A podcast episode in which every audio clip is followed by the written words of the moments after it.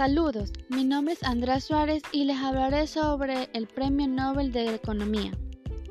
El premio del Banco de Suecia en Ciencias Económicas en memoria de Alfred Nobel, comúnmente conocido como el Premio Nobel de Economía. Es un premio destinado a contribuciones destacadas en la ciencia económica. Nombre formal es Premio de Ciencias Económicas del Banco de Suecia en memoria de Alfred Nobel.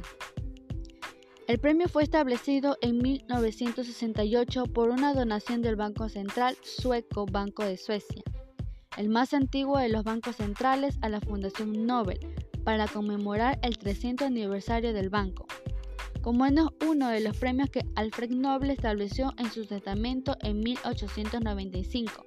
Técnicamente no es un premio Nobel, sin embargo es administrado y mencionado junto con los premios Nobel por la Fundación Nobel. Los galardonados se anuncian en el premio Nobel y reciben el premio en la misma ceremonia. El premio es gestionado por la Real Academia de las Ciencias de Suecia, al igual que los premios Nobel originales no puede repartirse entre más de tres personas en cada ocasión. El primer premio fue otorgado en 1969 a Ragnar Frisch y Jan Timberger por haber desarrollado y aplicado modelos dinámicos al análisis de los procesos económicos. Hasta 2009, todos los laureados habían sido hombres. En 2009, Elinor Ostrom fue la primera mujer en obtenerlo. Este premio organizado por los bancos suele ver cuestionada su pertinencia y los críticos discuten que el prestigio del premio economía se deriva solamente de una asociación con los premios Nobel originales, ya que Alfred nunca mencionó intención de premiar a esta disciplina, como ha sido resaltado sobre todo desde 2001 por Peter Nobel, expresidente de la Cruz Roja en Suecia.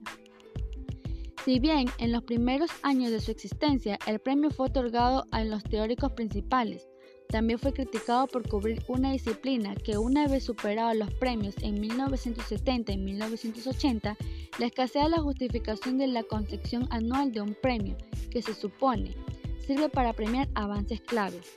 Así según un economista anónimo a principios de 1980, todos los árboles grandes han caído, no quedan más que pequeños arbustos. Otro tipo de críticas procede de sectores de las ciencias físicas o exactas, desde las que se discute el carácter científico del discurso económico. A pesar de todo, las críticas no se han difundido extensamente y el premio sigue suponiendo la coronación de los economistas siendo el premio que más publicidad les reporta. Muchas gracias.